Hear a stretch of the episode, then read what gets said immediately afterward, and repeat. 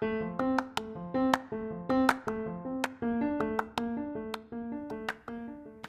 んにちは。ブラジルに住んでいるあきこです。今日も聞いてくださってありがとうございます。えっ、ー、とですね今日は今日曜日の午後私は家の前にある緑地あの芝生のただ広い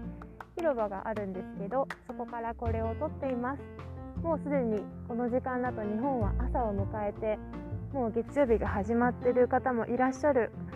ところですよね。私は最後の日曜日を、えー、と一生懸命楽しんでいるところです。今日はこの芝生の広場で一人でこうピクニックみたいなことしてたんですけどボイトレをやってました、うん、ボイストレーニングですね。あの口の周りの筋肉を動かしたりとかあの下ベロの筋肉を動かすエクササイズなんかをやってみました。どうですかね？この声が皆さんに聞いてもらうのにちょっとでも良くなればいいななんて思いながら今日始めてみました。とあとはあのそんな感じかな？はい。そんな感じで今日も心のトマカフェタイムやっていきたいと思います。あのコーヒーとかお茶とか片手にお茶の時間にでも聞いてもらえたら嬉しいです。よろしくお願いします。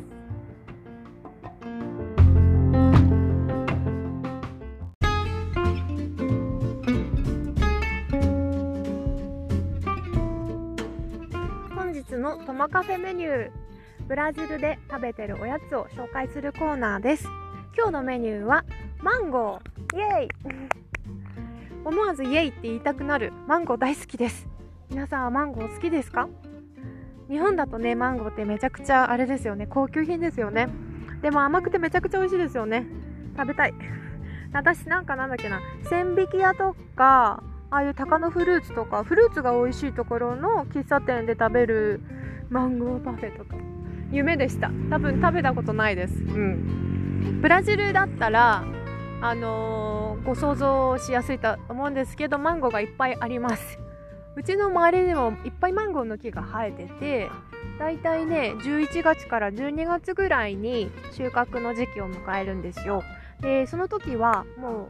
うその辺に生えてる街路樹として生えてるマンゴーの実は誰でも取って食べていいんですよ。なのでみんなこう高枝バサミみたいなのを使ってマンゴーを収穫して食べてます。私もそういうことをします。でもねスーパーマーケットでは年中売ってます。スーパーで買う方がいいっていう人もいるんですよ。お金払ってても。なんでかっていうとやっぱり大きが大きさが揃ってるし量もあのいくらでも買えるからなんか食べたい時に食べたいものが買えるっていうのは手に入るっていうのはやっぱスーパーで買うメリットだなと思います。私は今回スーパーで買ってきました。なんかねマンゴーもいろいろ種類があるんですけど私この間知ってるだけで8種類ありました。ある時ねスーパーで8種類のマンゴーが売ってて1個ずつ1個ずつ買って 食べ比べしてみたんですよその中でもね私はトミーとかっていう名前のが好きだったかな果肉の部分が多くて食べやすくて甘いですうんアップルマンゴーだと思います日本語で言うとちょっと違ったらごめんなさい。あの、うん。やっぱね、甘いの美味しいです。やっぱスーパーで買っても値段は知れてるんで、たくさん買っちゃいます。やっぱり食べるためにね、あの、私今ブラジル5年目なんですけど、美味しいわブラジル住んでてよかったって思いますね。こんなに安くマンゴーが食べれるから。うん。そんな感じで今日はマンゴーを食べてます。あのやっぱ今日もあやっぱブラジルでよかったなって思いましたなんかでもねフィリピンとかタイとかの人もあのマンゴーはいっぱいあると思ってて。で残念なのはブラジルの残念に思うのはドライマンゴーがないんですよ。フィリピンとかハワイのお土産でね美味しいですよねドライマンゴー。なんかドライマンゴー売ってたらいいのにと思います。自分でね作ろうかな。すごいハエが来そうですけど。作ってみたいな食べたいなって。それはちょっと今こっちにあんま見ないので恋しいなと思います。皆さんもなんか美味しいおやつ食べているでしょうか？おやつの話みんなとできたらいいなと思いつつ今日もご紹介いたしました。それでは本題で次のコーナーへどうぞ。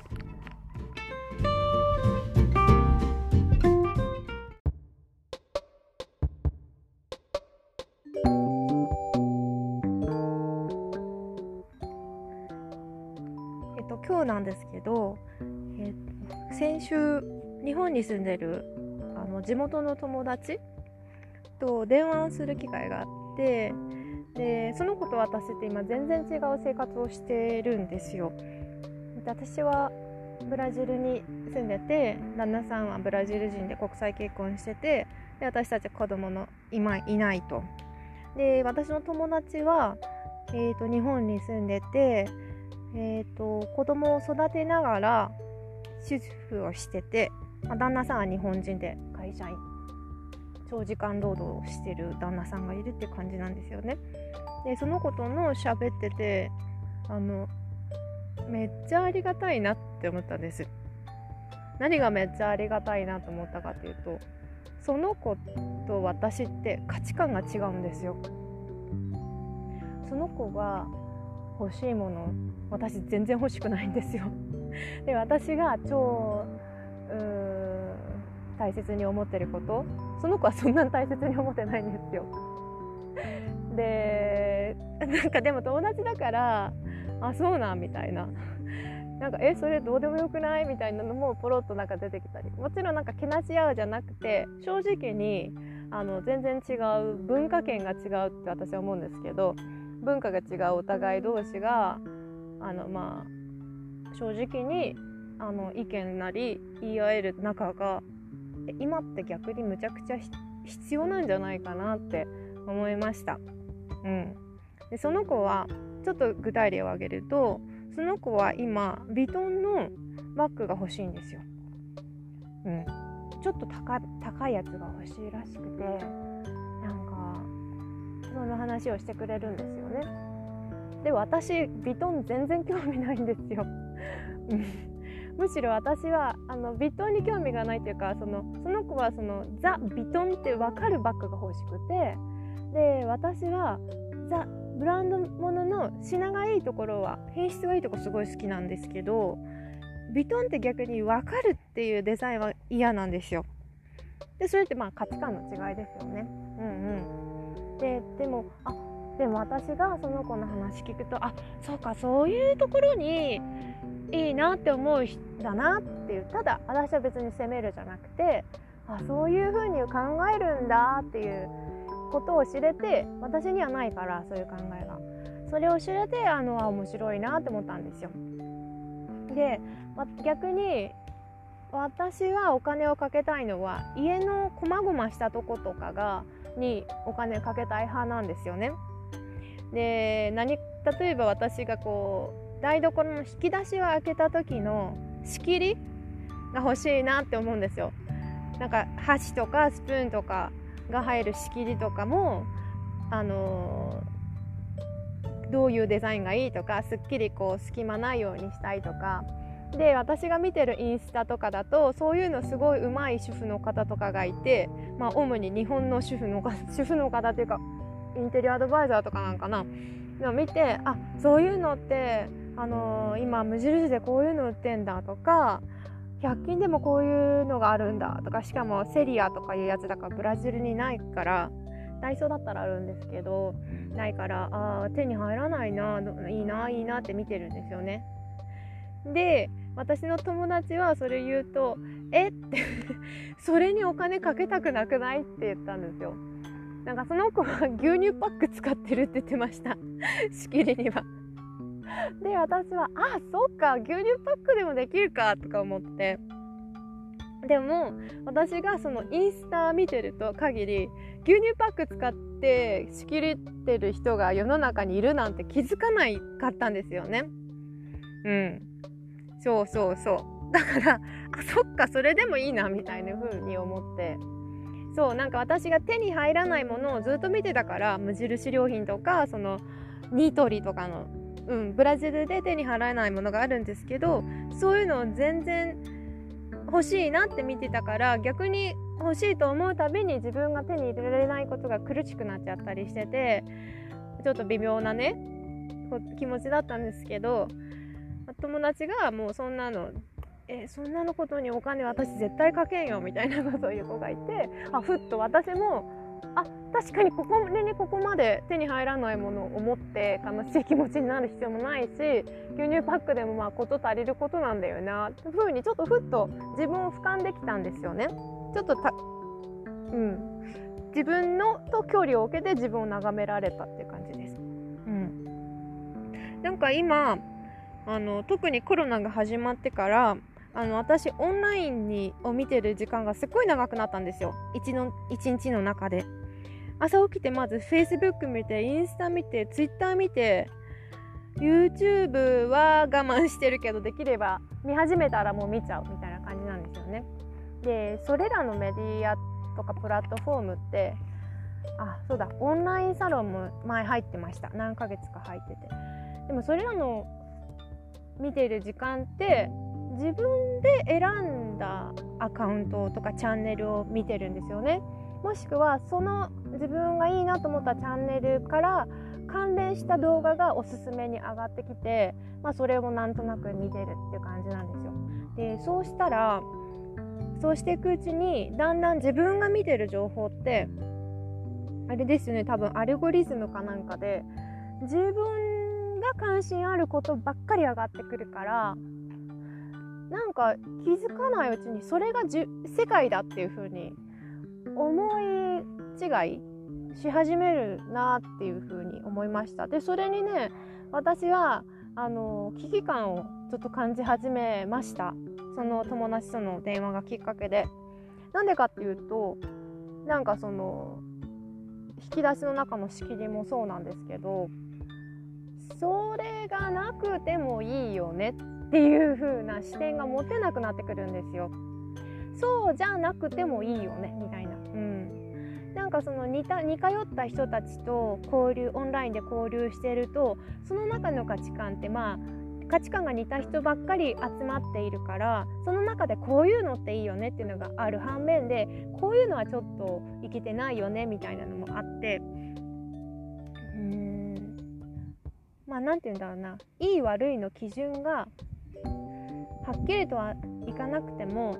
だんだんなんかまあ結構明確になってくんですよね。でもそれって本当は世界の広い世界で見るとそういう価値観の人の中のグループではグループの中ではそれがいい悪いとされてるっていうだけでそこでへこむ必要全然ないなっていう風にことを分かってないといけないって自分で思いました。私もともとなんかうつ病になったことがあって十何年前にぐらいなんか結構真面目に考え込んじゃう でいい悪いみたいなのを自分の中で決めがちなんですよね。でもよくよく考えたらネットの構造上なんかそういう情報の中に閉じ込みがち閉じ込められがちなだけで本当は世界はそうじゃないと。オンラインの世界が今充実してきちゃったのでオフラインの割合が私の日常の中であのすごい低くなってるんですよね。仕事も友達と会話する時もなんかテキストとかあごめんなさいこれは何を喋りたいか忘れた。喋った途端。うん。まあそうなので本当に今全然例えば仕事もその友達と私業界が全然違うしあのー、好きなものも全然違う。ただもう昔からの友達で何でも話せる仲だから相手の違いも全然気にならなくってでもネットでネット経由で出会った人だとそうはならないと思うんですよ。あこの人となんかちょっと嫌だなとか私とちょっと考えてること違うなって思ったらさらに一歩仲良くなるのってなかなか難しいなと思っててだったらもう切っちゃおうっていう縁をさよならっていう感じで簡単にできるからこの前もツイッターを私あるあの方にバンされたんですけどまあ私が悪かったかどうかも分かんないまま縁がプツって切れたんですよね。でネットってそういうもんなんだなと思うんですよ。悪いそれそういう性質のもんだっていうふうにあって。でもそれが結構なんか誰かの一言でその人を全部ジャッジするような結構言ってみたら短絡的なものの考え方ばっかりしてると逆に何かが自分にあった時に違う目線で考えられなくなるんじゃないかなっていうのがあります。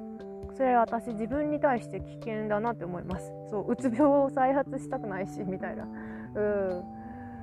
そう落ち込まなくていい時に本当はね落ち込んでる人って多くないかなっていうふうにそのネットの構造上ね思いました。ちょっと取り留めのない話だったんですけどなんかこれい案外大事なことなんじゃないかなって思ってちょっと喋らせてもらいました。ここまで聞いてくださった方あのどうもありがとうございます。もしよかったら皆さんも何かそれについて思うようなことがあったら価値観と違う友達が大切だよなって思うエピソードとかあったらぜひぜひこれはあの誰かと深く喋ってみたいテーマです。そんなところで今日のトマカフェここまでにしようと思います。皆さんあのもう1週間が始まりますね。あの今週は4月になりますよね。なんとなくですが月内にちょっとやる終わらせようと思ってたことは終わらせて 気持ちよく4月1日を迎えたいななんて思っています。私はね窓の掃除を3月31日までに終わらしたいなって思っています。皆さんもどうぞ良い1週間良いスタートを切っていい1週間になりますように。それでは聞いてくれてありがとうございました。ではまた会いましょう。チャオ